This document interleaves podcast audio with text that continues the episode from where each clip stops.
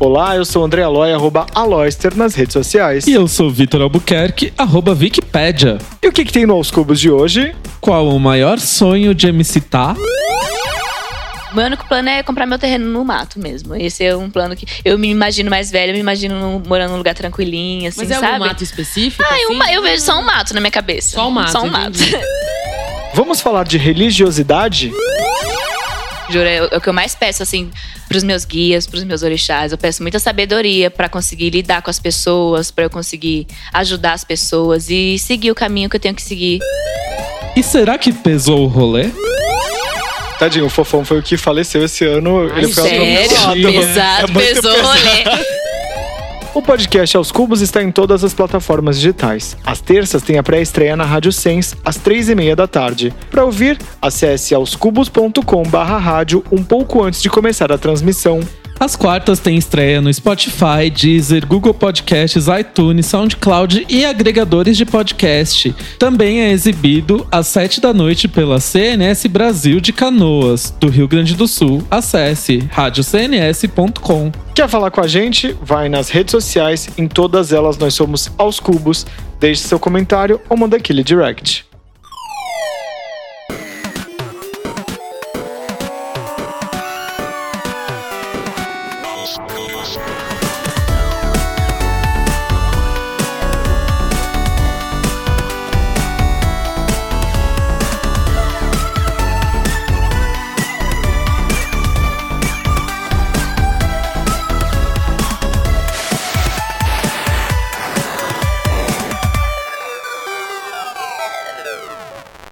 Essa semana a Mari Rosário, que agora tá junto com a Juliane Moretti à frente do podcast É Tudo Isso Mesmo?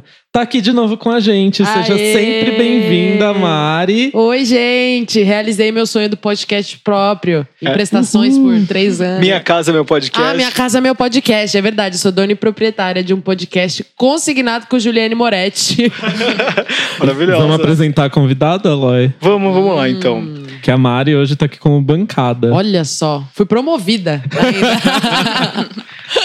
Nossa convidada de hoje canta sobre rituais e magias. Se uma coisa ela sabe fazer bem, é deixar sua marca por onde passa. Apesar de paulista, seu trabalho passeia pelo funk carioca. Dá um toque de religiosidade e agora quer usar vela em tudo, pelo, que pelo menos foi o que ela disse na internet.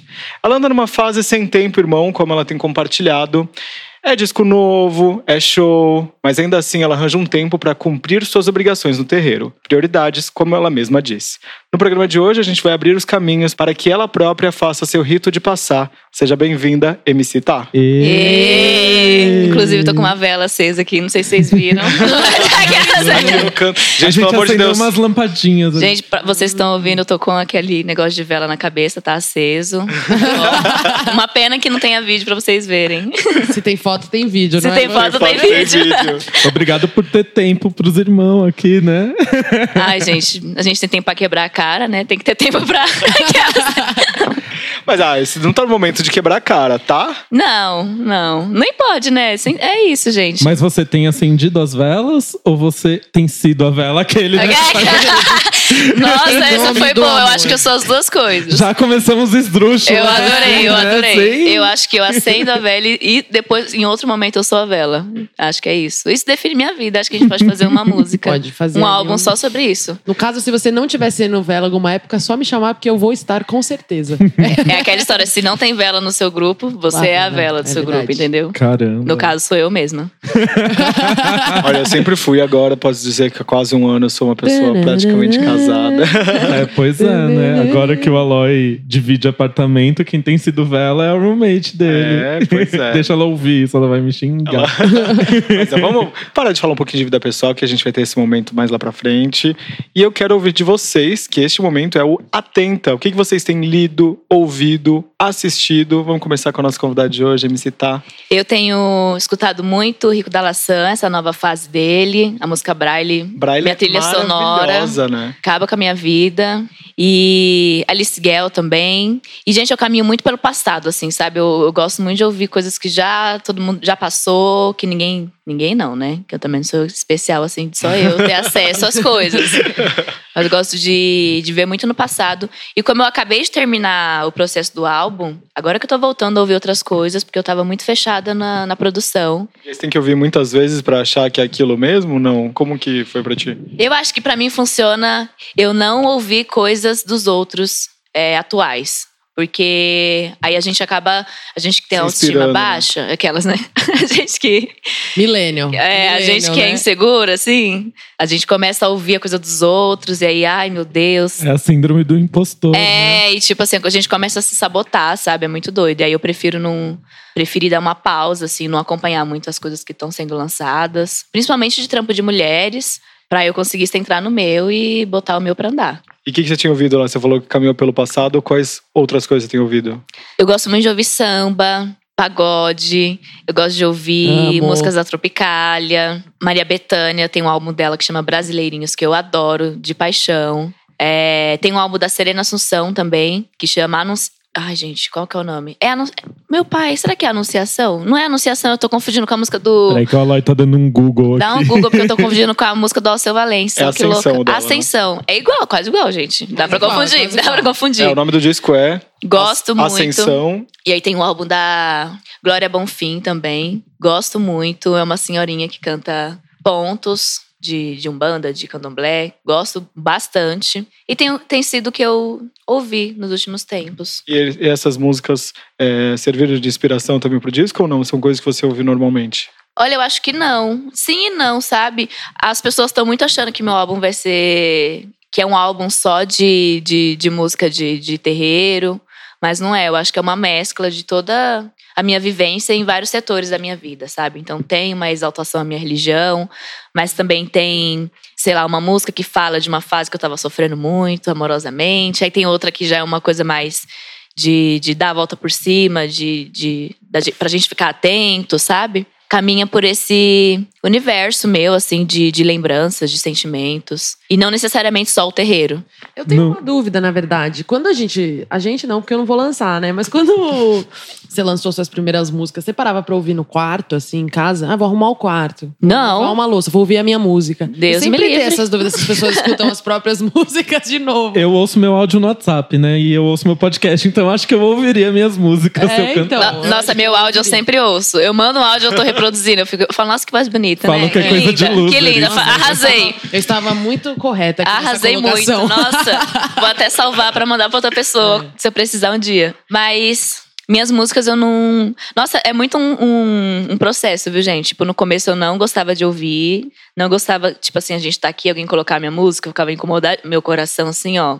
Faltava morrer de vergonha de me enfiar num buraco. Aí agora eu tô muito numa vibe, ai, põe aí, bota aí. Não tem problema não. Porque eu acho que tem uma hora que a gente tem que se colocar como bons, sabe? E entender que o que a gente faz tá dando certo, que as pessoas gostam e que é bom. Eu sou muito crítica, assim, eu fico muito me criticando, principalmente assim, meu vocal. Eu, eu- eu nunca fiz aula de canto, eu nunca fiz aula de música, nada. Então tudo que eu sei é muito intuitivo. Desde a melodia que eu crio, a letra que eu crio, o jeito que eu canto, é muito intuitivo. Então, por isso eu fico insegura e aí eu fico me colocando num lugar de inferior. Aí eu fico me diminuindo. Tipo, ai, fulano, nossa, sabe cantar, sabe atingir todas as notas, fez aula, lá, lá, lá, lá, lá, e aí eu acabo ficando mal. Mas aí é isso, assim. É muito bonito ver que o jeito que eu faço tá dando certo e as pessoas gostam e tem gente que se identifica. E mostrar esse outro lado também da, do, do, do artista ser mais intuitivo, sabe? E não necessariamente precisar de uma formação. A Linda Quebrada é muito assim, né? Eu admiro muito a Linda Quebrada, muito mesmo. Que é uma, uma artista que veio de periferia, como eu vim. E, nossa, ela consegue fazer coisas incríveis, assim, sem ter tido essa vivência de, de dentro de casa, ai, a família inteira. Ai, era música, ah, sabe, assim? Mas rola uma sinceridade, né? Eu acho que o público, ele leva muito em conta a sinceridade, a verdade Super. que existe naquilo. Às vezes a pessoa ela é muito técnica, não consegue traduzir essa sinceridade por ter uma autocrítica muito forte, por ser muito técnica. E é uma benção, né? É maravilhoso, eu gosto da, da sonoridade. Obrigada, sempre obrigada. gostei. Ouça meu álbum. Aquelas. Já ouvi muito. Esse programa vai ao ar no dia 5 de julho, né? Já ouvi. By rito, rito de passar on iTunes, né? É o rito de passar. Um dia eu tava numa festa que tava tendo no, no Cambridge e tocou. Eu achei tão gostoso assim. Aí em seguida ainda tocou uma lua de luna. Eu falei, ai, gente, que clima. É Mas aqui eu que queria- eu quero ficar mesmo. É, mas eu queria compartilhar um pouquinho do- disso que você falou, que a gente se coloca num momento de autocrítica, de você achar que você tem que saber de tudo. E acho que, pelo menos no meu caso, eu tento ser tipo, o mais perfeito possível. E acho que o podcast tem me dado esse outro momento. Assim, eu, como jornalista, eu quero aparecer bem em tudo. Tipo, é, nossa, eu quero saber de tudo. E aconteceram alguns episódios, por exemplo, aqui no podcast que eu fiz regravar, porque eu não me sentia confortável com aquilo de passar uma vergonha, por assim dizer. E eu acho que vai um pouco da nossa humildade também. Falar, opa, não, às vezes a gente pode errar e tá tudo bem. E ai, vamos respirar. E eu sou muito ansioso, né? Então, tipo, eu quero estar bem. Tipo, eu não lido muito bem também com, nossa, o que será que vão achar de mim? Então, Nossa, total. total. e eu acho é que muito meu departamento essa É, conversa. Eu falei, já- né? Eu é. tava tendo essa conversa com a Aloy pelo WhatsApp, eu já sou o contrário. Eu não vejo uma vergonha, eu quero, quando eu vejo uma vergonha, eu já quero passar. eu tô passando? É. também. Eu vejo uma vergonha e falo, ai, gente, onde depois." que é? Qual é o endereço da vergonha? Eu Vou lá, vou dar uma uma coisa passada. muito louca que é isso, tem isso que o Aloy falou, que é esse perfeccionismo que a gente tem. E a outra coisa é que às vezes as pessoas não acham legal quando alguém faz algo bacana e fala: "Olha isso que eu fiz, que eu gostei muito". A pessoa fica: "Nossa, que convencido". Ah, mas isso é uma cultura muito de brasileiro, e eu é, acho, muito, né? e é muito ruim, assim, você ficar incomodado, por exemplo, de ouvir a própria música num, num, num rolê. Ó, porque, quero- ai, não... Eu entrevistei duas pessoas que me. Eu perguntei, fiz isso, a Buica, que é uma artista maravilhosa, e a Mary J. Blige. Eu perguntei assim pra ela, Nossa, tipo. maravilhosa. Falei assim, cara, tipo, como que é pra você? Terminou o disco, você vai se ouvir? E ela falou, vou, porque eu sou muito autocrítica, eu vou ali pegar, é, tomar como ensinamento coisas que eu acho que eu teria feito diferente e a gente vai adaptando isso ao longo do tempo nos shows. E eu achei tão sábio, tão Sim, Sim, se reconhecer, sim. né? se reconhecer Sim. e ver que aquilo de fato pode ter sido uma plataforma e você vai. Ela falou assim: tipo, quando a gente começa uma turnê, ela nunca termina igual, porque a gente vai aje- ajeitando as coisas, a gente vai adaptando. E essas duas artistas me falaram isso e eu fiquei com isso na cabeça, sempre me e recordo. Isso, e rolou isso comigo, assim, de, de, de me surpreender até com, com o trabalho, assim. Eu fiz uma matéria, acho que tem mais de um ano ali. Uma matéria de cidades, enfim. E, e foi muito sofrido o fechamento, porque foi muito corrido, assim. Então, trabalhei muito, etc. E até a matéria pra gráfica, a gente relê ela dezenas de vezes, sem exagerar. A matéria foi embora, foi pra gráfica, foi publicada, tudo certo.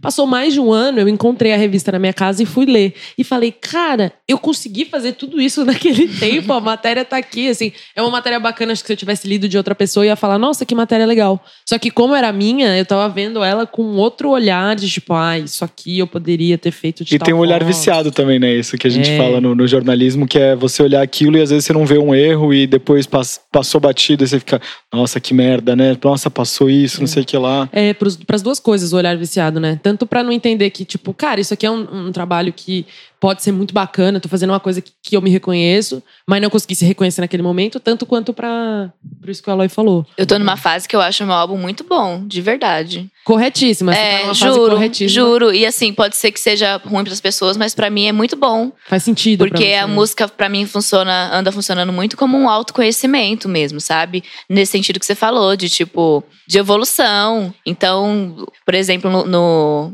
no final desse processo de- álbum, eu consegui melhorar muito o meu show. Tipo, eu tô cantando com mais segurança. Eu tô pensando muito em coisas que me deixem confortáveis no palco. Porque tudo isso interfere muito, assim, na minha performance. no- em como eu vou estar, sabe? Então, pra mim, funciona muito como autoconhecimento e pra mim, do jeito que a gente fez, de uma forma muito independente, tipo assim, não tinha grana de nenhum lugar. A gente não foi, em não teve as vozes, ninguém gravou em estúdio, tipo a gente não pagou um estúdio, vamos gravar vozes em estúdio. Foi tipo, o Pedro tem um estúdio dentro do quarto, do quarto dele e a gente gravou tudo lá, sabe? Então, e eu falo muito pro Pedro, falo, Pedro, o que a gente fez com as estruturas que a gente tinha, isso aí tá maravilhoso, sabe? Tem galera que tem grana e não consegue imprimir o- os sentimentos. É isso. E o Aquelas- processo é importante, né? Pro produto, assim. Saber onde você gravou e por quais são as marcas que, que tem naquele produto é muito importante. Do que ser, ah, putz, vou sentar aqui no estúdio, vou fazer um, um CD que talvez não diga tanta coisa, mas foi feito com um primor de Nossa, técnica que é que com não. fulano que não faz sentido, né? e blá blá blá. Parece O que você produtor da Lady Gaga, né? Tipo, é sempre assim, tipo, nossa, Aí foi masterizou, sei. Los. Angeles gravar. Nossa, sim. música e vai ouvir a música e fala: É isso? E aí parece que você deposita o peso do trabalho dar certo em outras coisas, né? Tipo, ai, ir a Los Angeles. ma- masterizar com uma pessoa X. Tipo assim, nunca é uma coisa você, você e quem tá ali com você, sabe? E eu acho que esse É. álbum tem muito esse processo meio do Pedro. A gente ficou um tempão juntos. A gente se encontrava toda terça, quarta e quinta, eu ficava na casa dele. Acho que ele não aguentava mais, coitado. Foi bem bonito, assim, que aí tinha dias que, tipo assim, a gente tava. Ai, não aguento mais o cara do Pedro. E também eu sei que não aguentava. Ele não aguentava mais olhar pra minha cara, mas tava tudo bem, sabe? Mas tamo junto Aí aqui. tinha dias que a gente dava uma semana de folga, e aí na outra semana a gente tava morrendo de saudade um do outro. Tipo, teve esse envolvimento bonito. Assim como as outras pessoas que também participaram, de tipo, das fotos, é, os outros produtores que ajudaram, que colaboraram nas, em algumas faixas. Tem um, um apego, sabe? É outra coisa, é outra coisa. É um trabalho em equipe. Vicky, quais são suas indicações? Bom, a minha indicação é série, né? Que eu sou o louco das séries. Toda semana eu assisti uma temporada de uma série nova. Essa semana eu vou indicar a última temporada de Jessica Jones, que foi a temporada final já do seriado. Infelizmente foi cancelado pela Netflix. Tá muito boa a temporada, é cheia de reviravoltas, sei lá, tipo, quando tá no sexto episódio, dá uma sensação de que vai terminar a temporada, porque meio que parece que tá fechando o arco ali e de repente, tipo, tem uma reviravolta e o arco vira de cabeça para baixo e a história é totalmente outra. O desenvolvimento dos personagens que foi feito durante as temporadas anteriores também chega num contexto muito legal. Tem um desenvolvimento muito interessante da Trish, que é a personagem que é a melhor amiga dela, que vira super heroína também nessa temporada. Muito obcecada, muito louca. A Jéssica sempre maravilhosa. Eu amo muito a Jessica Jones. É, como chama a atriz que faz ela mesmo? Dá um Google aí que eu esqueci o nome dela agora. Ela é maravilhosa, amo desde Don't Trust the Beach. Nossa, em Apartment 23, é, Sim. é Kristen Ritter. A Kristen Ritter, que ela consegue fazer a Jéssica num tom totalmente diferente da, da Chloe, que é a personagem do apartamento. E, meu, eu já tô com saudade da série. É uma série tensa. Tipo, teve episódio que eu ficava assim, ai meu Deus, não acredito. Não, não faz isso. É, é né? É série de super-herói, mas tem uma pegada mais séria e tem uma pegada muito poderosa, assim, para as mulheres nessa série, né? Eu acho bem legal mesmo. Essa é a minha indicação. Quem não viu as temporadas anteriores, a primeira temporada é muito boa. A segunda temporada não tem um ritmo tão bom quanto a primeira. E a terceira, tipo, dá uma volta por cima, assim, e eu considero tão boa quanto a primeira. Mari? Gente, é um livro que, assim, nem sei explicar. Porque chama-se Como Não Ser um Babaca. É um guia de etiqueta para o cotidiano. Faz muito tempo que eu comprei, tipo, anos. E aí eu fiquei, cara, é, é, que, que é uma coisa que eu acho divertida, que, que, que vale a pena, assim, que me surpreendeu? E é, um, é, assim, um livro bobo no sentido de, ah, como lidar com pessoas no seu trabalho, como lidar com seus amigos, como, como chegar numa pessoa que você está apaixonado. Mas é divertido? É divertido, é- é- acho que é meio isso, assim, é, é muito simples e tem umas ilustrações super bonitinhas e é, e é engraçado porque eu comprei ele no momento da vida que eu tava ali meio, cara, parece que eu não consigo interagir com as pessoas, sei lá, ansiedade ou timidez. E, e, na verdade não foi nem, nem usei ele como um guia, mas é engraçado porque ele me ajudou a perceber que às vezes as pessoas passam pelos mesmos momentos, assim. Quero falar isso, mas não consigo, não sei como me apresentar, não sei como me portar. E aí eu acho, eu acho que a espirituosidade do livro é mais divertido que o conteúdo em si. Ele é da Intrínseca, acho que ele já deve ter uns cinco anos. Mas é super engraçadinho, tem assim, ir para todas as fases da vida, sabe? Escola, é, trabalho, como, como pedir demissão. eu amo. Como se portar em reuniões, como e assim, nada muito. Ah, nas reuniões use preto, chegue cedo, mas de, de um jeito prático e divertido. não sei. é o livro da Glória Calil de etiqueta. Não, não é, não, não é. E ele tem. Aí, Vitor, seu departamento, ele tem umas ilustrações muito queridinhas, umas, umas frases espirituosas. Gosto do traço. Olha lá, ó. Ele tá Sim. vendo aqui. Eu tô com o livro na mão. Ah, eu achei fofo, foi isso. é meu atenta. Eu quero falar sobre um filme que, assim, eu amo. É a minha franquia favorita é, da Pixar, que é Toy Story, que acabou de lançar ah, o quarto filme. Eles contam de um jeito tão leve, assim, sobre essa coisa do, do apego, do brinquedo, de como as crianças devem ser menos desapegadas e devem se passar pra frente, Mais desapegado. mais desapegadas. Então, ai, é muito fofo. E, E, Keanu Reeves. Ai, eu não sei quem são as dublagens em inglês. Eu, Ai, a Mari, tudo que o Ken Reeves faz. Eu sou, eu sou, muito- eu sou fã há mais de uma década, é meu é lugar de Keanu fala. Rivers. Como é Keanu o, Rivers. como é? Keanu Reeves. O fã do São os o Rivers. Tom Hanks, né? Essa, essa daqui eu tô vendo aqui na, na ficha técnica. Essas são as dublagens em inglês. Eu vi dublado em português, porque eu acho que a animação acho que é o único momento que a gente pode ver filmes em outras. O Tim Allen. E assim, eu sou apaixonado por, por essa franquia. É o quarto filme. Eu acho que eles conseguiram se superar, porque o principal desse quarto filme não é um brinquedo que você compraria numa loja. Assim, no primeiro momento, uh, a Bonnie, que é a criança principal, ela faz um brinquedo na escola e ela vira a principal personagem do filme, que é o Garfinho. Então é muito fofo, assistam. É, então eu vi esse Garfinho e falei, gente. É, é muita e... gente da infância que pega uma porcaria assim e fica. Então, é, era primeiras, eu posso contar isso porque acho que não é um spoiler. Nos primeiros minutos do filme, a criança tá lá, tipo, no primeiro dia de escola e ela não consegue interagir com as outras crianças. E aí o Woody vai lá e faz com que ela, é, ela fica sem uma material que as outras crianças estão produzindo seus brinquedos, ele vai lá no lixo, pega, deixa em cima da mesa e ela produz o garfinho que é, vira seu brinquedo de estimação ao longo do filme. E ai, é tão legal. Tão... Você chorou nesse? Ai, amigo, eu fiquei bem emocionado. Não posso ah, dizer porque que. no 3 no é 3 tão de chorar, né? O Toy Story 3, né? Não precisava ter 4. A Pixar tem que parar de fazer a gente chorar um pouco, né? E não é um filme de criança, é um filme pra já adulto. tá muito sofrido. Todo filme da Pixar é uma lágrima. Várias. O, o John Lasseter, eu acho que ele é um gênio, assim, que. E tem uma uma, umas cenas que eu falo assim, eu olhei e falei assim, não vai ter beijo, não vai ter beijo, não vai ter beijo. E aí eles cortam, é tão inocente, tão bonito, que você fica, putz, eles pensam em cada detalhe, cada, em cada movimento. E, enfim, a Disney esse ano tá com muita coisa legal. Tem Aladdin, tem, é, tem Toy Story, vai ter é, Guerra nas Estrelas, tem também é, o Rei Leão, live action, que tem, foi inspirado lá pela Beyoncé, que faz a música.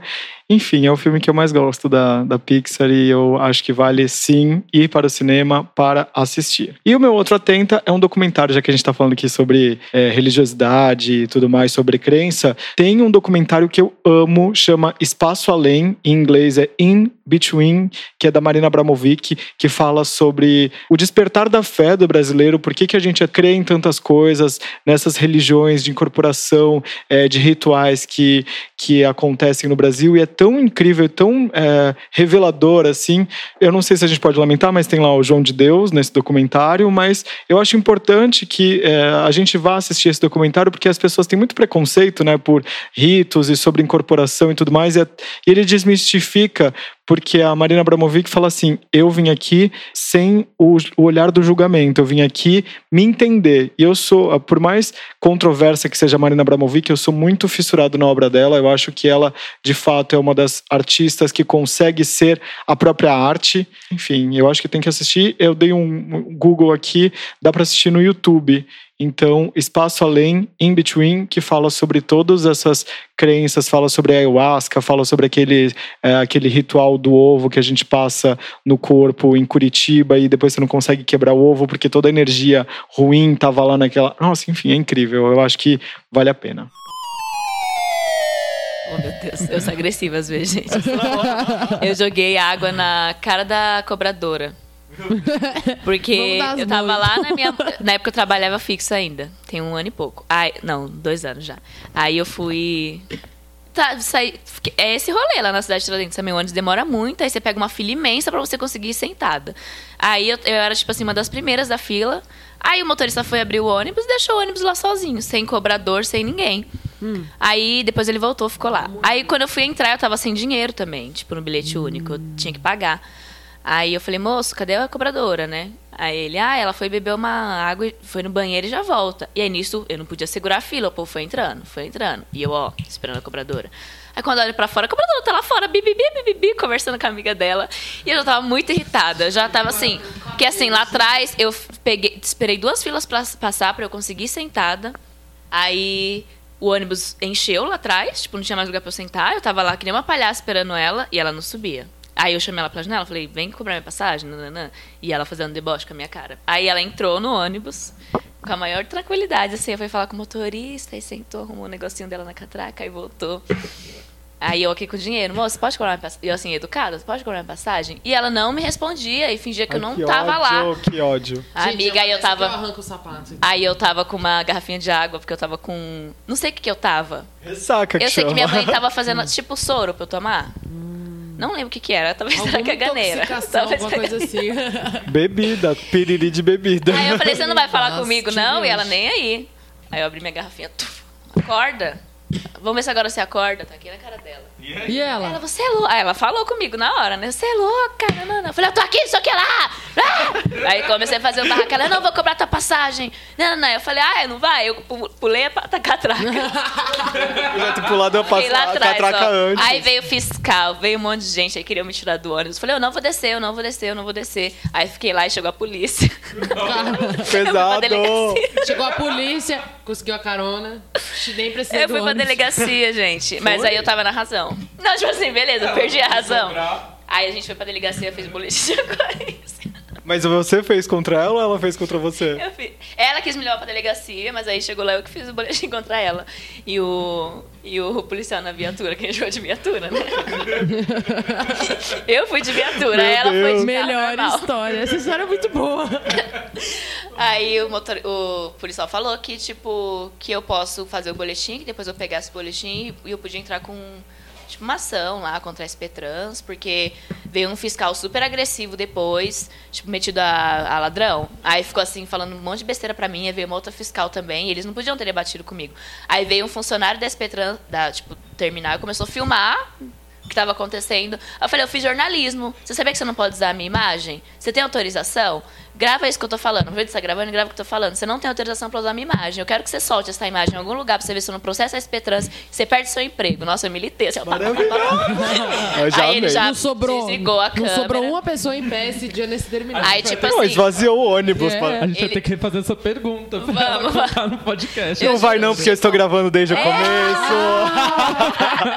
Não Nossa, sabia. e o Aloy falou, piriri de bebida, eu tive hoje.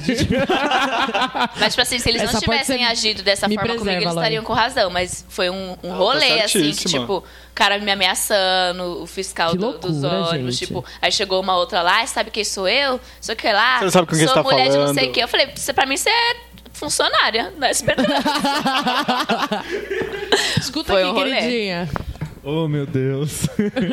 é que eu me acalmei, mas era, nossa, gente, briguenta, briguenta. Esse momento vai para o nosso intervalo comercial.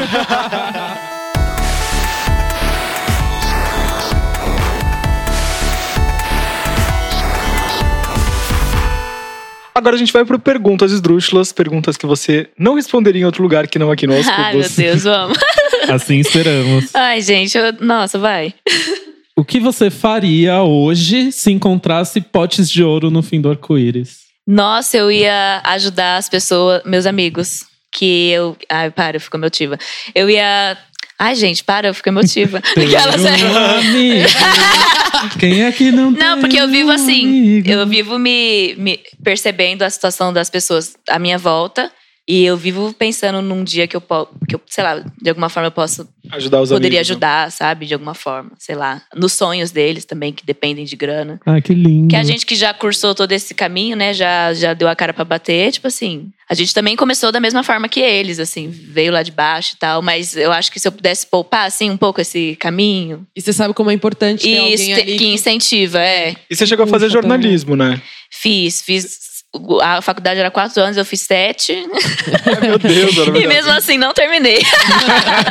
Faltou um semestre. Eu entendi Será que ela que. ia muito pro bar? O que que rolava? Não, pior que não. Foi, começou a dar uma confusão na minha cabeça. Ah, é? Disso, assim, eu falei, gente, eu já aprendi tudo que eu tinha pra aprender aqui. Não é pra eu estar aqui. É, Eu queria vir pra música. Tipo, no meio da faculdade eu inventei de voltar a cantar, que foi quando eu lancei Olha Quem Chegou. E aí fiquei nessa, assim, de tipo assim, trabalhar, estudar e lançar música e tentar conciliar tudo. E aí teve um dia que eu tava. A vida ficou me falando assim: "Não- não é aí não, filha. Não é aí não que você vai arrumar nada. Aí, tipo, tranquei, aí depois voltei, aí tranquei de novo, aí voltei. Aí, do, da última vez eu abandonei. Sem arrependimento. Faltava um semestre. Caramba. Sem arrependimentos. Mas Tá o que, que você acha? É, o que, que você acha que o jornalismo te ajudou a se posicionar como artista? Nossa, muita coisa. Me comunicar, a eu entender esses processos aqui que a gente tá fazendo hoje, por exemplo. Eu que escrevo todos os meus releases, por exemplo. Mentira! Tudo. Sou eu. Nossa, Pode- é muito importante, né? Sou eu que escrevo tudo. Não tem ruído. Aí esses dias. a- É louca. Não tem ruído. Não, é porque você tá falando exatamente Sim. o que é. Às vezes uma terceira pessoa escrever É. sobre o seu trabalho pode ser uma coisa assim. Não, ela quer demonstrar tal, tal, Nossa, tal coisa. E você lê e preguiça. fala, é mesmo? Esses dias a Alex, a Alex, que é a minha produtora que trabalha comigo, ela comentou: ah, daqui uns dias você vai ter alguém pra fazer isso. Eu falei, amiga, nem quero. Tipo, eu gosto muito de tirar um tempo pra escrever. Às vezes demora, né? Porque também escre... que nem pra escrever sobre o álbum. Como que eu, eu vou escrever sobre uma coisa que eu tô lá tão imersa, sabe? você E aí eu não gosto de puxar meu crítica, saco, né? Eu não vou puxar meu saco. Sim. É, Mas você- aí teve um dia que saiu, e aí eu me coloquei no lugar de estar aí jornalista e escrevi. Que legal. Mas tudo sou eu que escrevo. O da música, Rito de Passar foi eu que escrevo. Tudo. Tudo sou eu que escrevo. Uau, não sabia disso. Ó, Sou. curiosidade. Fada completa. Me contratem, gente. Mandem jobs de jornalismo. E você chegou a fazer freela ou não? Tipo, a música tá te dando tudo o que você precisa. Ó, a gente só tá sobrevivendo, viu? Eu fiz freela uma vez só, depois que eu saí do meu emprego fixo. Já tem uns dois anos que eu saí. Que aí eu falei, ai, chega. Larguei. E aí eu fiz, tentei fazer um, um freela num, num evento. de- e não deu certo, porque aí as pessoas me conheciam, aí queria tirar foto. Aí, tipo assim, atrapalhou todo o trampo. aí falei, ai, acabou gente... sendo personalidade. Falei, ai, gente, evento. não adianta, não. E aí eu fiquei uma Flopou a fase... pessoa do evento, a atenção Nossa, toda nela. desfoquei. E aí teve uma fase que eu fiquei muito. Uma fase, nossa, uh, anos, tô zoando. Um ano e meio, pelo menos, eu fiquei muito mal financeiramente, porque foi quando eu saí do trabalho e acabou o dinheiro, né? Não conseguia trabalhar. E aí as coisas na música já estavam andando demais. Tipo, foi depois de Bonde da Pantera. Por incrível que pareça, o povo vê lá Bonde da Pantera, acha que eu tava, né? Comprou a Nossa, casa, uh! dá um milhão já É. na conta. Não, filha, Lençol nossa, de gente. 329 fios, a coisa toda. Olha, eu sou brasileira mesmo, que eu lancei Bonde da Pantera e aí passou uns meses. A Pindaíba, assim, surgiu na minha vida. E ela foi melhorar, tipo assim, esses dias. Juro por Deus. Juro por Deus. É muito Foi trabalho, muito né? difícil, assim. Aí, tipo, surgia pouca coisa pra fazer. E aí eu moro sozinha, então eu tenho que pagar minhas contas também, sabe? E aí eu fiquei muito mal. Muito mal. Mal mesmo, assim, de tipo... Gente, mal, assim. Financeiramente mal. Fudida, fudida. Só que aí eu ficava pensando, vou arrumar um emprego, alguma coisa pra fazer. Só que não tem como. Porque já tava rolando de um lado, só que não tinha o retorno financeiro ainda. Agora tá começando a ter timidamente. Estou bem, estou feliz, graças a Deus. O que, que você fazia nesse último emprego? Eu trabalhava num centro cultural, que é um projeto social do governo do estado de São Paulo, chamado Fábrica de Cultura. Trabalhei lá cinco anos e meio, dos meus 18 anos até. Ah, não sei fazer conta, gente. Até os não lembro. 23. Tá, até os Foi cinco 23. Eu ia falar 24, ainda bem que eu Nossa, ainda bem que você foi. eu ia, eu ia falar Depende de que 22, fase, dos meus 18 aos depende do 19. 19 pode ter sido até os 24. Eu tava aqui contando no dedo, obrigada, Loi. E aí é isso, lá a gente trabalhava com. São 10 centros culturais construídos nas periferias que mais têm índice de vulnerabilidade aqui em São Paulo. Eu trabalhava para Catavento, que administra cinco desses, desses centros culturais. E aí era com arte e cultura também. A gente lidava com a galera de periferia que estava afim também de produzir alguma coisa. E a gente lá tem ainda uma estrutura para isso. Então os meninos vão lá gravar funk de graça, tem Legal. estúdio, tem sala de ensaio. É isso. Tá, eu quero te parabenizar por você não ter desistido nessa fase que ficou sem grana, porque a gente sabe, é super difícil, né? Na hora que o dinheiro não começa a entrar, começa a bater aquele desespero do tipo, ah, Meu preciso Deus. de um emprego fixo, mas Sim. como que eu vou conseguir me focar na música se eu tiver oito horas por dia batendo crachá, sabe? Meu, é muito difícil passar por essa fase e eu queria parabenizar por você passar. Agora Obrigada. Tá no auge. Colhendo frutos. Nossa, eu tô colhendo as frutinhas ainda, tá tímida, mas a gente tá colhendo as frutinhas. Mas tá começando e só Tá vai melhorar começando. agora. Aê. Com o lançamento E eu vou comprar meu terreno no mato, meu sonho. Que delícia. Inclusive, se tiver algum patrocinador, que tiver uma chácara aí sobrando. Chácaras que escutam aos cubos. Aqueles. Aquelas, né? Nossa, meu sonho. Fazendeiros que ouvem o um, morar no mato. Ai, que delícia, gente. Tá, e qual membro da Carreta Furacão, da formação original, você considera o mais valente? O palhaço, o fofão, o Mickey ou o Popeye? E por quê? Eu tô tentando lembrar a cara deles. Tem uma foto deles? Porque eu só Bota consigo aí. se eu ver. É aquela fantasia. Lá, eu sei, gente, mas eu tinha que ver em ação. zoado, Mas eu acho que eu gosto do fofão. Eu gosto Eu acho que eu gosto do fofão. O fofão é muito. O fofão é icônico, Eu assim. E ele tem um rebolado que eu queria ter. E não O tem. fofão é o que Uh. sai pela cidade dando cambalhota. É, né? doido. Eu gosto muito do. Homem-Aranha também, que não O tava Homem-Aranha tá também é bom. original, Ai, gente, todos são ele, bons. Ele tem uma, Ele tem uma cintura. nas cadeiras ali, o Homem-Aranha, que é só Tem. dele. É... Mas, gente, tadinho, o fofão foi o que faleceu. Faleceu esse ano. Ai, ele foi Sério? atropelado. Pesado, É pesou o rolê. Então, Eu sou essa gente. pessoa que vem com a bomba, né? Ele Geralmente. é assim, tão ó. valente Nossa. que ele não teve Beijo medo. Pra você, Leila Lopes.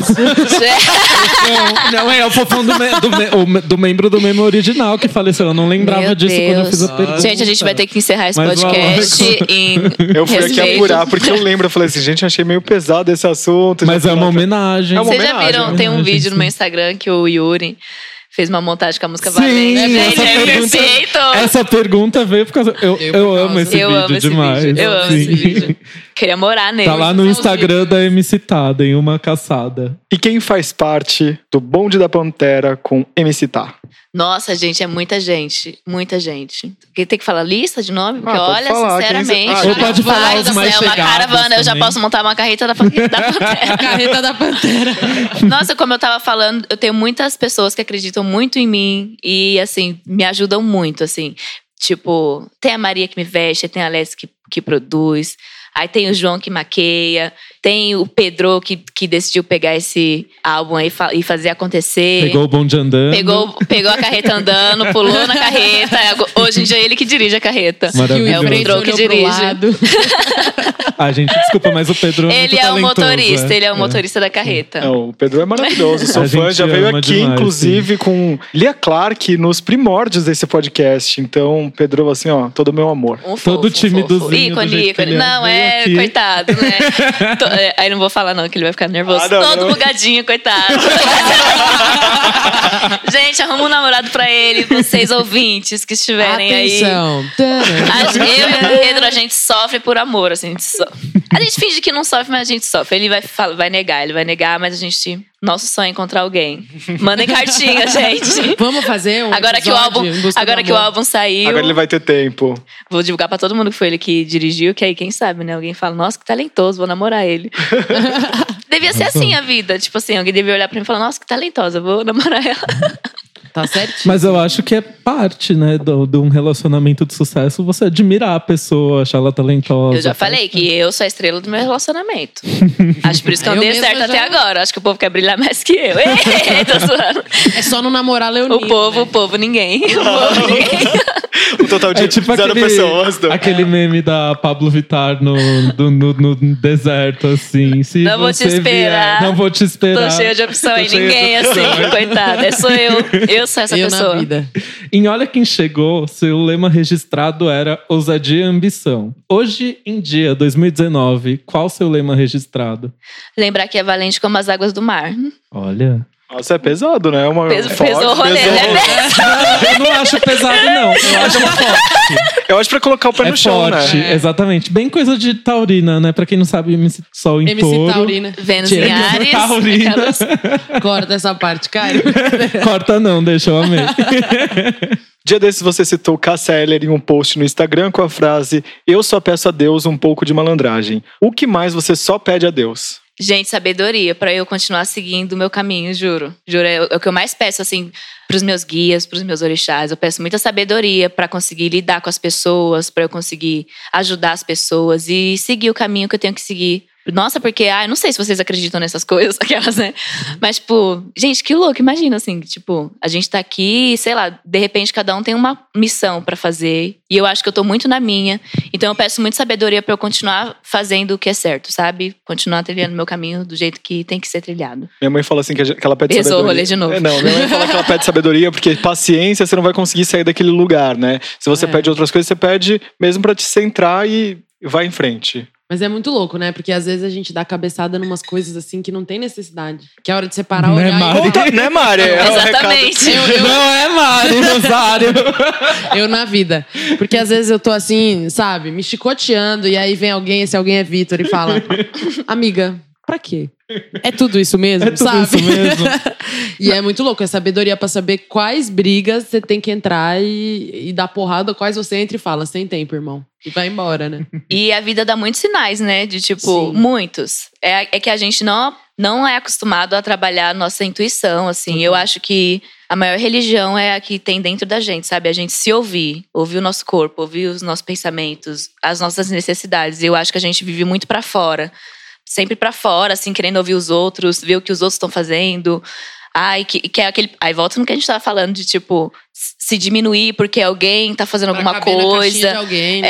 É, e eu acho que é muito o caminho contrário, assim, se olhar pra dentro. Hoje eu tô falante, mas eu sou muito silenciosa, muito. muito. Ai, que bom que você tá Ai, falante hoje. Nossa, hoje eu tô falante. gente. É muito importante pra nós. É muito- E aí. E é privilégio também, né? E aí é isso, eu sou muito silenciosa, e aí, sei lá, eu acho que eu consigo entender minhas necessidades, assim. Por isso que eu também levo minha carreira muito com uma coisa de tempo, assim, eu falo, gente, não é hoje que eu vou lançar o álbum, é quando der pra lançar, não tá dando, não deu, e vida que segue, vamos, sabe, É, caminhando. muita sabedoria ter esse. Pesou, pesou.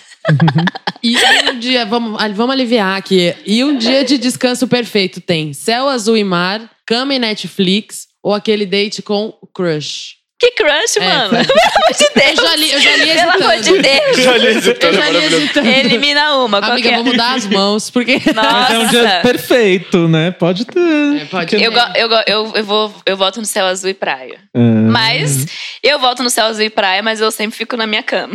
Então, Ou dá, assim, dá pra gente roubar no jogo. expectativa é realidade. E falar que é o date com crush, na casa na praia, assistindo Netflix deitado. Olha só. Aí- Mas ela, como boa é taurina, querer tem demais, que rolar aí também uma acabou. comidinha, né? Acabou. É verdade. Faltou uma Verdade, faltou uma. Ah, Mas tudo tem aqui também, né? É. Na praia é um. Na hora surge, O que, que você gosta de surge. comer quando você tá na praia? Eu gosto de camarão. Camarão. Eu gosto de chupar sorvete. Adoro sorvete. Eu tenho um paladar infantil, né? Então, tipo, eu vou no mercado, todo mundo tá pegando lá o Activia. Eu tô pegando lá o Danoninho. Aquele Eu tenho- pequenininho, né? É, bolacha recheado, eu adoro. Nossa, miojo, adoro miojo. Macarrão com salsicha, hot dog. Gente, eu amo macarrão com salsicha, hot dog. Eu amo hot Quer me dog. conquistar? Macarrão com- Fala, ai, vamos comer um hot dog. Eu falo, ai, vamos. Ai, Nossa, vamos. minha família mora em São José do Rio Preto, né? Em São José do Rio Preto tem um lanche que é maravilhoso, é um hot dog, que aí eles colocam ou carne ou frango.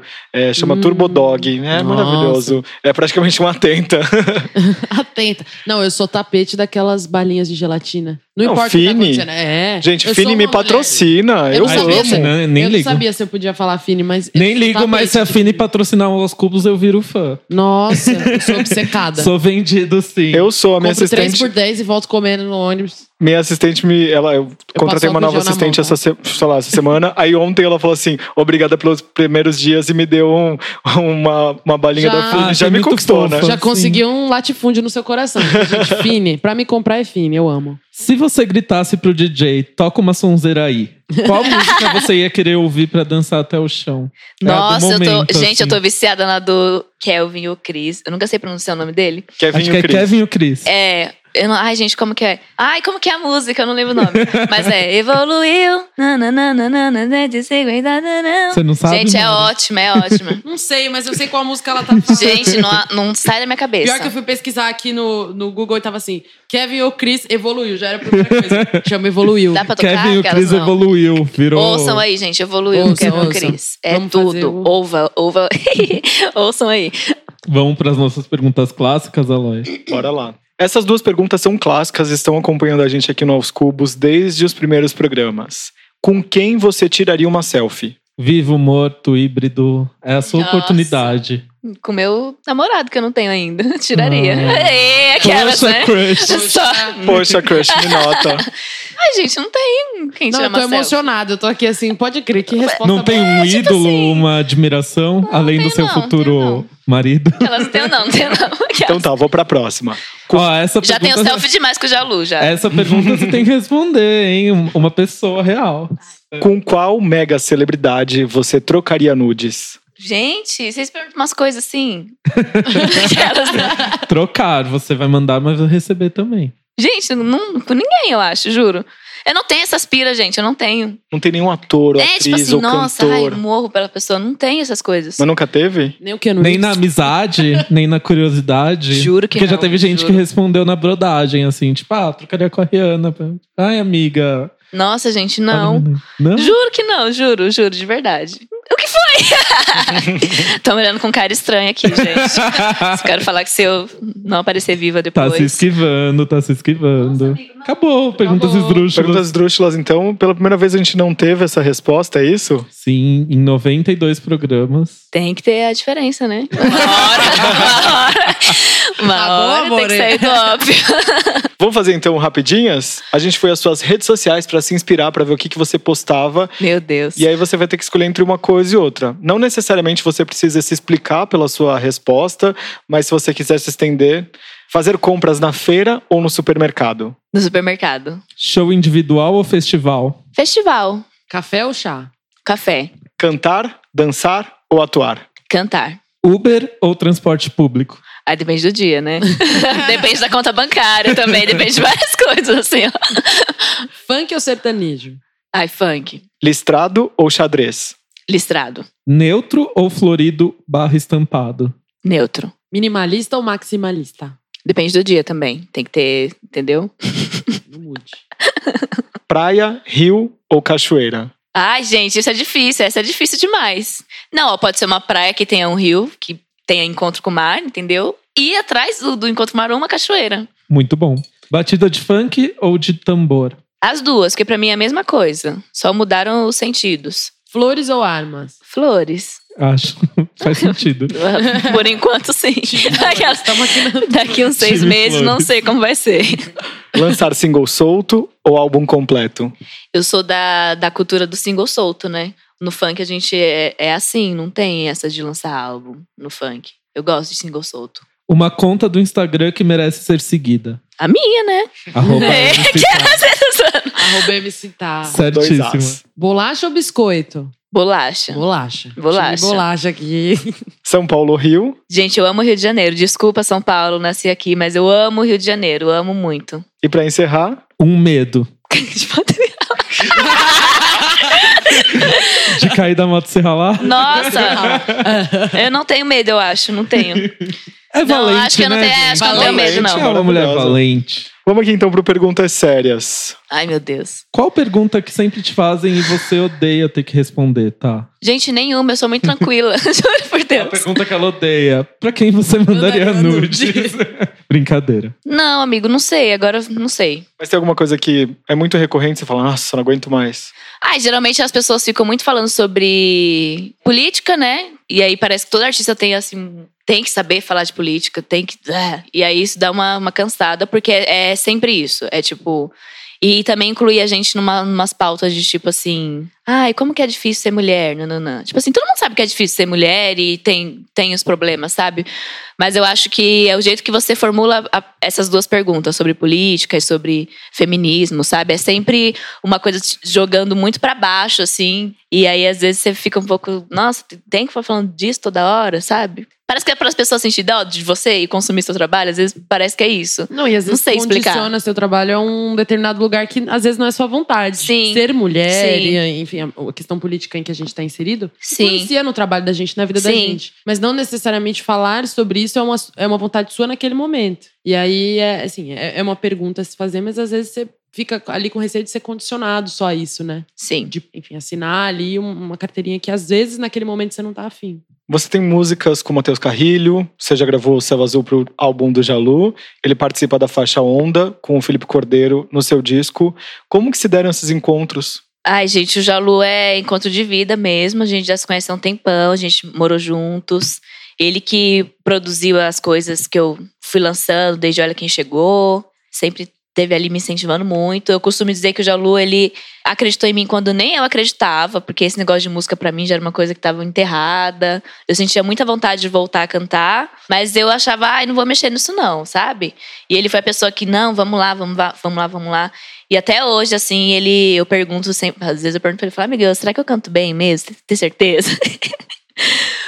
E aí ele fala, ai, para de besteira. E aí eu já tinha feito uma música, eu compus uma música pra ele no primeiro álbum dele, que se chama A Cidade. E aí ele gravou. E aí, na minha cabeça, a Céu Azul funciona como quase uma ponte entre a cidade e Céu Azul. É tipo uma continuação, talvez. E aí, era pra Céu Azul, eu tinha plano de gravar no meu álbum.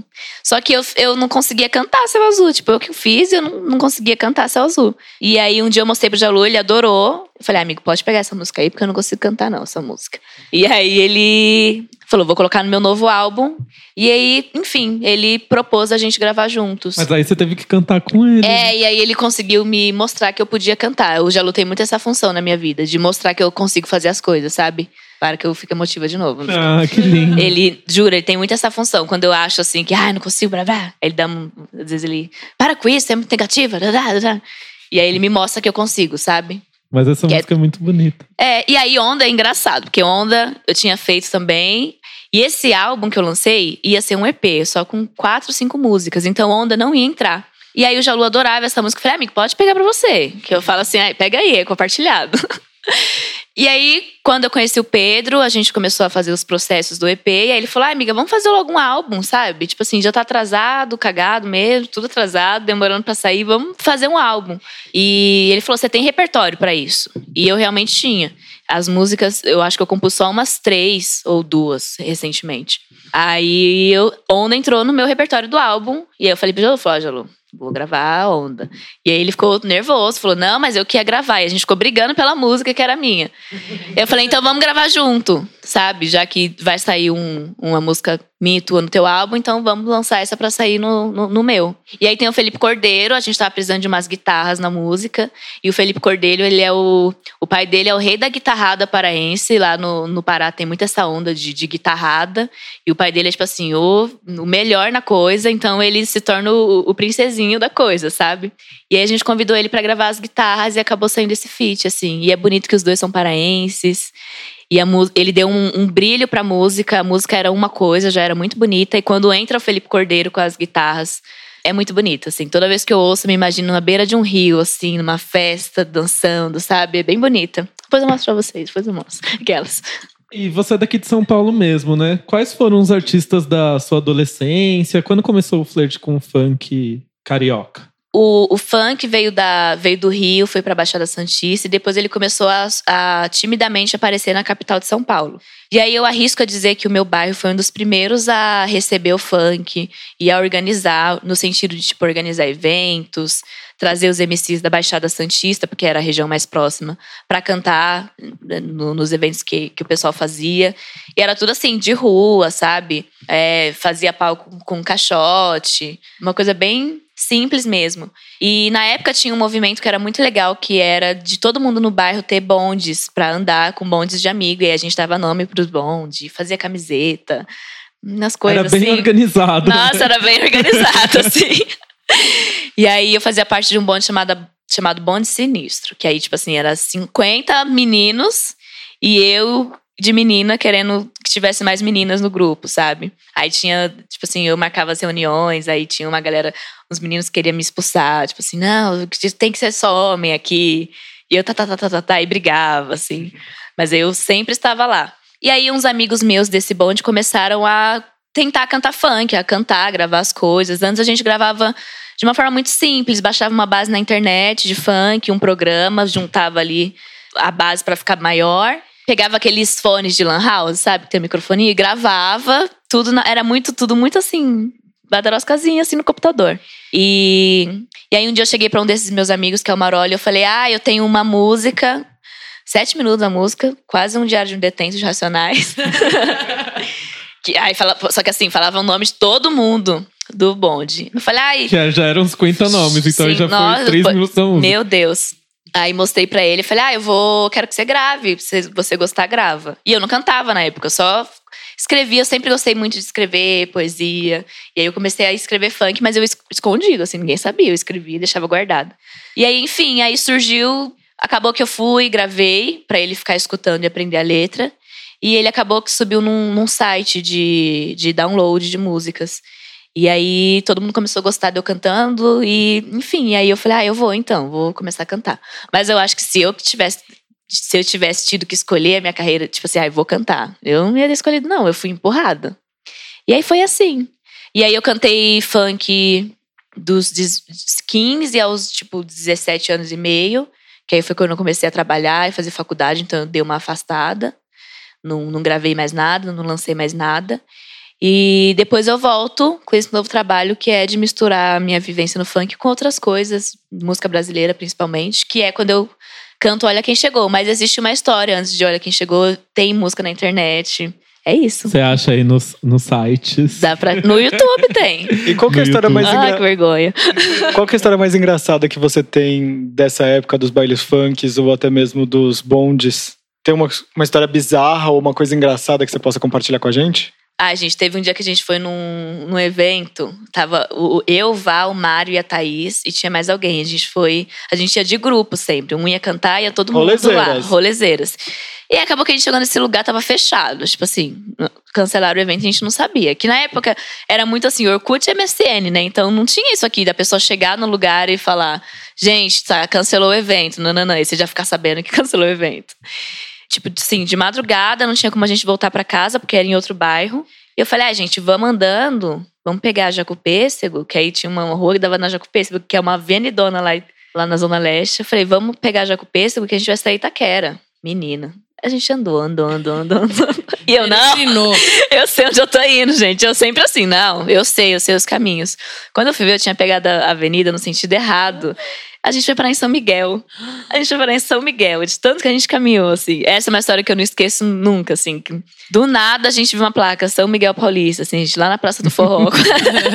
E aí tua verdade foi pro chão. Nossa, foi pro chão. Foi, esse dia foi engraçado. Mas tem muitas histórias, muitas. Eu era. Nossa, não era pra eu estar viva, não, gente. Sério. E, e como disse sua música, você tem algum rito antes de entrar, subir no palco, alguma.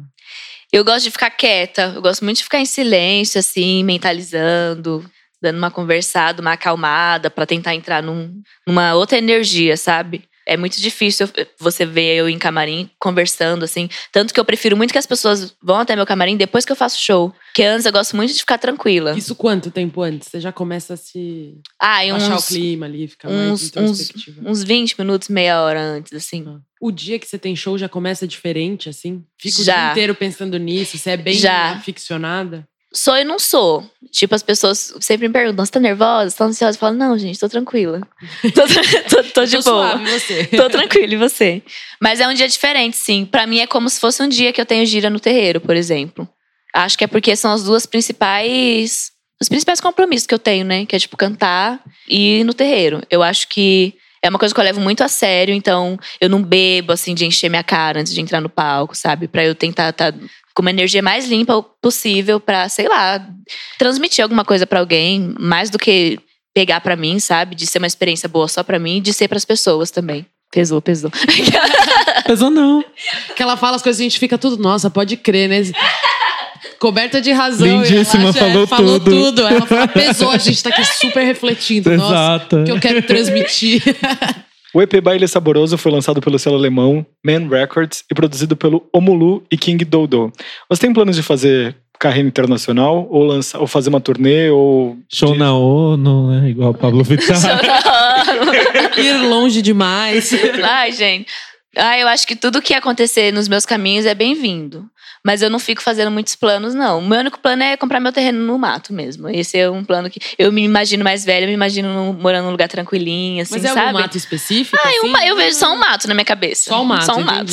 Eu quero Uma uma, casa casinha. no campo. Eu vejo exatamente É. uma estradinha assim, ó. Aí desse lado tem uma, uma chacarinha aqui, e a minha é desse lado aqui, ó. E aí tem uma casinha Com os cachorros. com os assim. cachorros. Assim. Nossa, e se no final você, dessa rua junto. tiver uma praia, vai ser incrível. Nossa. Porque eu imagino assim. É o único plano que eu tenho, assim. Juro, não tem muita. Não sei. Eu acho que a música funciona de outra forma pra mim. Enquanto as pessoas usam a música a arte pra talvez al- é, alcançar coisas de, de valor, de, de né? status, de fama, de ai meu Deus, todos precisam me ver, preciso ser uma artista que a massa em geral ouve. Eu não tenho isso, não. É tipo assim, se tiver cinco pessoas me ouvindo, tá, tá ótimo, minha, minha missão foi passada, sabe? Em que momento você sentiu que houve essa chavinha assim, tipo, putz, as pessoas me conhecem e você se deu conta que você era uma pessoa famosa e sua música estava chegando para essas pessoas? Eu ainda não me dei. Não me dei conta ainda, não. É engraçado porque as, as pessoas me veem e elas, nossa, mal, ficam mal, choram, o povo chora. Aí eu choro junto, né? Que eu falo, por que você tá chorando? Eu choro Chora junto. não, chora. Eu acho engraçado. Eu falo, gente, não precisa chorar.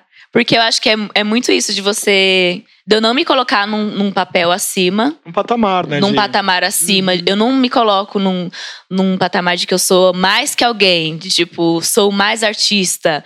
Então vocês são meus fãs e vocês têm que me adorar aqui. É muito, eu me vejo muito assim no mesmo nível, sabe? Eu sou só um deles, tá conseguindo fazer e mostrando pra eles que eu também consigo. E? Tem uma frase da, tem uma frase da música da Maria Bethânia do álbum Brasileirinhos, inclusive ouçam, que ela fala: "Vou ensinar a ler, não, vou aprender a ler pra ensinar meus camaradas". E eu acho que é isso define tudo, sabe? É mais tipo assim, gente, eu tô aqui, olha, deu certo, que bonito. Vamos, vamos lá que dá certo também. Você é muito chorona? Às vezes, eu acho que mais no meu íntimo. É. Eu não sei o que as pessoas da minha volta acham de mim, mas eu acho que elas me acham um pouco nervosa às vezes, meio, meio fechada, assim. Meio dura. Mas dura no sentido de, tipo assim, vamos lá, sem tempo, irmão. Vamos encarar a vida. Prática. Mas, nossa, quando eu pego pra chorar também. A gente tem algumas perguntas de fãs aqui. Do Twitter, Alexandre Silo quer saber: qual a sensação de se ouvir numa música e saber que tem várias outras pessoas compartilhando a mesma vibe? Eu acho incrível, porque é justamente essa a intenção, sabe? Botar pra fora uma coisa mais simples possível e que todo mundo passa, pra que as pessoas se identifiquem, sei lá. É uma forma de dizer que ninguém tá sozinho, sabe? Você não tá sozinho nessa. Eu também tô com meus problemas e vamos compartilhar disso e se fortalecer com isso.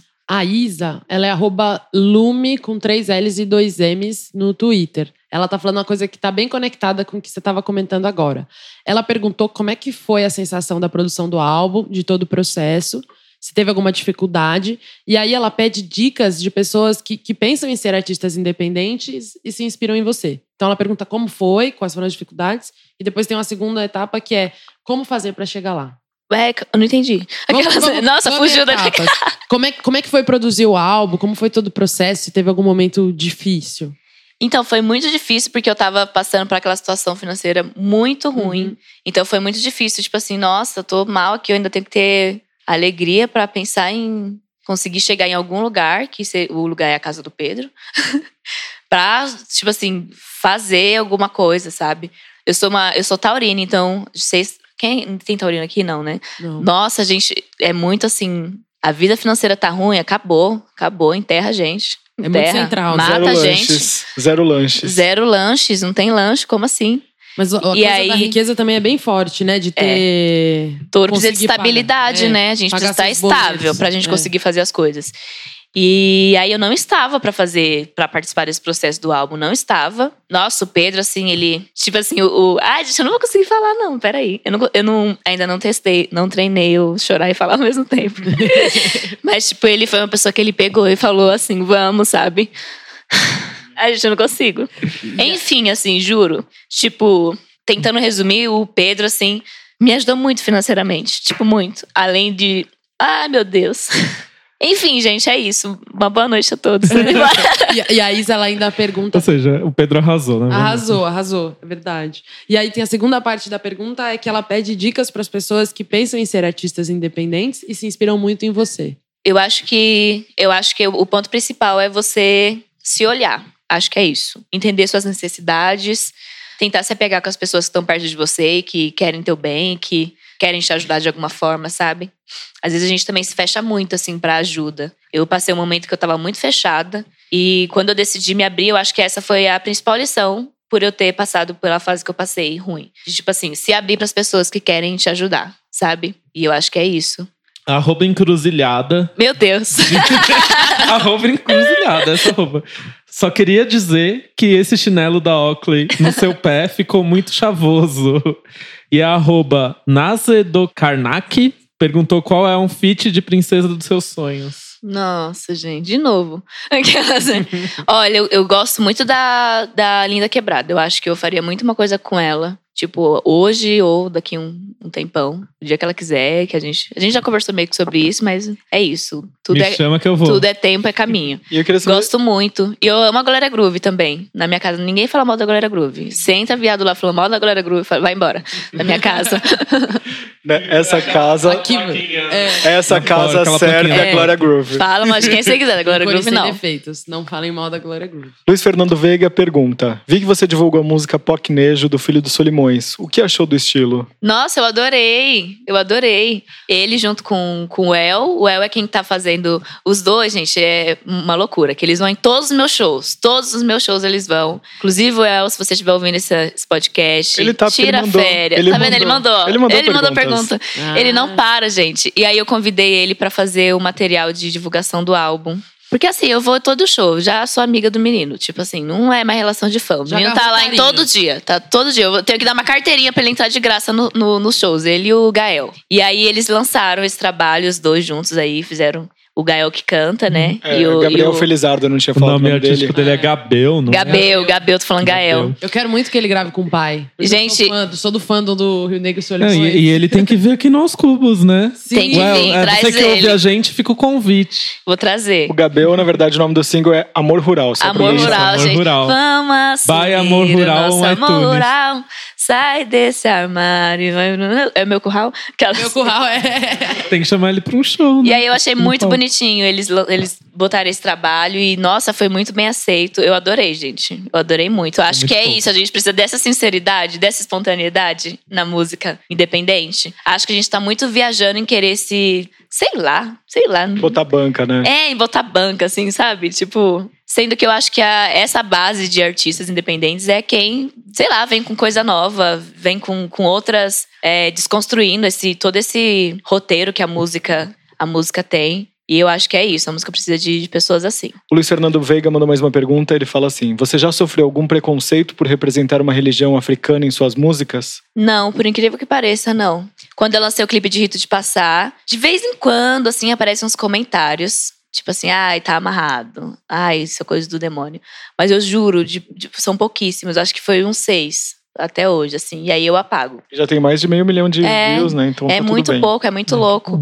Por isso que eu acho muito importante a gente sair do armário mesmo, sabe? Se mostrar, assumir tudo que a gente tem que assumir que a gente é na vida. é- Eu acho que é bom a gente assumir, porque às vezes tem pessoas que nem no quando eu comecei a falar sobre minha religião, eu achei lindo porque muitas pessoas têm a mesma religião que eu, só que elas se escondem, porque é isso, não tem alguém pra elas falar, nossa, olha que fulano que faz isso e que fala da religião e que posta foto, que bonito. E eu acho que o caso do clipe de Rito de Passar é muito isso, assim. Tipo, é uma, uma, uma afirmação, sabe? E várias pessoas se identificaram muito, tanto que não, não, não tem, gente, não tem ataque, juro, juro. O arroba feio, que é F-E-H underline yo, ele pergunta assim: O que fez você não desistir dos seus sonhos e o que te faz ter esperança? E ele também mandou um elogio: Você é maravilhosa. Nossa, que profundo. Pesou o rolê essa pergunta também. o que fez eu não desistir, eu acho que é eu estar nessa fase espiritual, de eu entender que tudo na vida são caminhos e que são fases que a gente tem que passar. E daquilo a gente tirar algum aprendizado. Eu acho que é isso. A música Rito de Passar fala muito sobre isso, né? De espera, de ação. Quando eu falo, é, é, me refiz na lama, vi pedra rolar, dancei com a correnteza, me deixei pro mar, pro mar. Eu falo muito sobre isso, sabe? É o momento que você tem que se deixar levar, é o momento que você tem que ficar ali quietinho na tua, entendendo o que tá acontecendo. Então eu acho que é isso que não, não me faz, não me fez desistir. O que te faz ter esperança? Talvez seja entender que tudo se restitui, tudo se restabelece, sabe? Que nada é parado, é sempre um constante movimento. O El, ele é arroba Well na vida, com dois L's. Ele mandou duas perguntas. Como você se enxerga no cenário musical? Mais pro MPB ou mais pro funk? Primeiramente, Well, vai descansar, amigo. Você tá militando demais. Olha o feedback. vai, vai, vai descansar, amigo. Eu acho que eu posso me, me intitular como, como MPB, porque já passou da hora da gente entender que o funk é uma música popular brasileira. Então, tá tudo ali dentro, sabe? Não deixo de ser funkeira por, por, por ser da MPB, porque o funk tá lá também e tem que ocupar esse espaço. E as pessoas têm que respeitar esse espaço. E qual é seu sonho mais ambicioso na carreira? É meu terreno no mato. já falei? Eu tô falando desde o começo do programa, já pedi até patrocínio. Vai acontecer. Vai acontecer. Convida E- a gente. O que a MC Tá de agora diria pra MC Tá do início da carreira? pra ela continuar do jeito que ela é. Continuar doida lá, ouvindo Tim Maia lá no funk, o povo me criticando, tipo assim, você não pode cantar isso, não, não, não. Porque eu sempre fui estranha, assim, de gostar de ouvir outras coisas. E aí, eu, desde muito nova, eu tinha essa ideia de misturar as coisas. E só que ninguém deixava, né? Minhas amigas, assim, ó, Thaís, você não pode gostar de Cazuza, não. Você não pode ouvir Alcione, não. Tá doida? Você tem que cantar funk. pra ela não mudar, pra ela ser. Todo, todo caminho que eu fiz foi muito certeiro. Confia e se vai. for, se precisar, a gente vai fazer de novo. Te deixou te falar alguma coisa aqui hoje? Ah, é paz do Senhor só, né? É Aquelas. Eu queria falar uma Amém. coisa, você tem dito nas suas redes sociais aí que nenhum trabalho a gente faz sozinho e a gente estimula muito aqui o ninguém solta a mão de ninguém. Eu queria que você falasse quem foram as pessoas por trás desse disco, além do Pedro, tem a- Tá. o, pessoal, o pessoal que fez a capa, o pessoal que tá te ajudando na divulgação desse álbum. Tem o Pedro, que é o diretor geral do álbum. Maravilhoso. E aí vem descendo, tem o Ubuntu, que é um produtor musical baiano, que produziu, coproduziu junto com o Pedro a faixa Coração Vagabundo. E aí tem o Felipe Cordeiro, artista paraense, que também tem um trabalho solo dele enquanto cantor. É, o Jalu, né? Eu não posso falar muito do Jalu, porque eu falo demais, entendeu? O Jalu chega. E... Nosso padrinho E se eu falo aqui. dele, eu choro. Não posso falar da- dele, que eu vou chorar de novo. Você falou essa história do Jalu aí que acreditou em você quando 99 pessoas de uma sala não acreditavam. o Jalu também, né, ele esteve aqui no programa de número 1 um com a Primeiro. Mamundi. Tá vendo? então estamos aqui 91 episódios depois te recebendo e o o Jalu tem mesmo essa função, eu acho, pros É. amigos, né? Tem, tem muito. Ele deu muita coragem pra gente começar. Que bonitinho, né? Muito Sim. fofo ele, coitado, né? Adoro aquelas. E aí tem tem o Musão, que é um produtor de funk da Baixada Santista. E aí ele tá nesse, nesse meio também, assim, periferia centro, sabe? Fazendo umas coisas por aqui também. E aí ele, ele produziu Avisa Lá. É, tem o Tid, que foi quem, quem fez a música Rito de Passar, produziu a música Rito de Passar. A Malca também, que é a musicista que trabalha comigo hoje nos shows. Ela gravou uma sessão de, de, de viola, que é um instrumento parecido com o violino, muito bonito para uma faixa, despedida. E aí, vindo para as fotos, teve o Junior French, que é o fotógrafo que clicou as fotos, cedeu o espaço lá no estúdio dele. Ele, em, parceria com o Vitor Nunes, que é um artista também. Os dois são. Gente, só tem paraense nesse álbum, viu? Já, já tem quatro.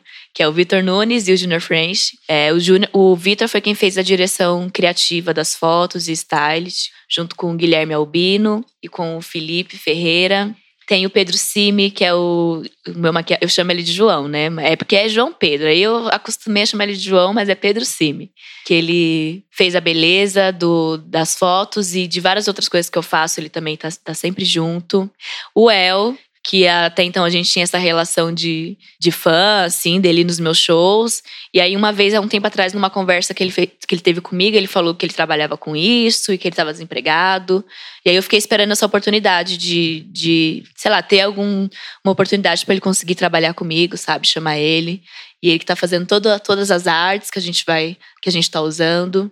Nossa, gente. A Let's, né, incrível, que é a minha produtora, que ela, assim, tá comigo pra tudo também, me adotou, eu adotei ela. A gente tem uma, uma parceria muito boa, muito boa mesmo. Ela faz até mais coisas do que ela deveria fazer. Nossa, gente, eu acho que é isso. Falta, falta mais, mais alguém? Não, eu né? vi aqui a- o descritivo aqui que você postou, os nomes estão todos aí Nossa, nos eu sou muito boa. Eu- Até que eu tenho boa memória às vezes. Você acha? Eu tô aqui, ela não consultou em nenhum momento nada. Eu tô Não. aqui, ó, chocado apenas. Hashtag gratidão.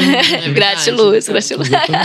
Tá, muito obrigado por ter vindo aqui, falado do disco, falado de música, falado um pouco sobre você. Só tenho a agradecer mesmo. Mari que veio aqui hoje, Yeah. maravilhosa. Tá, deixa aí pra gente redes sociais, onde a gente escuta suas músicas, vê seu trabalho, agenda, se quiser compartilhar de julho, alguma coisa assim.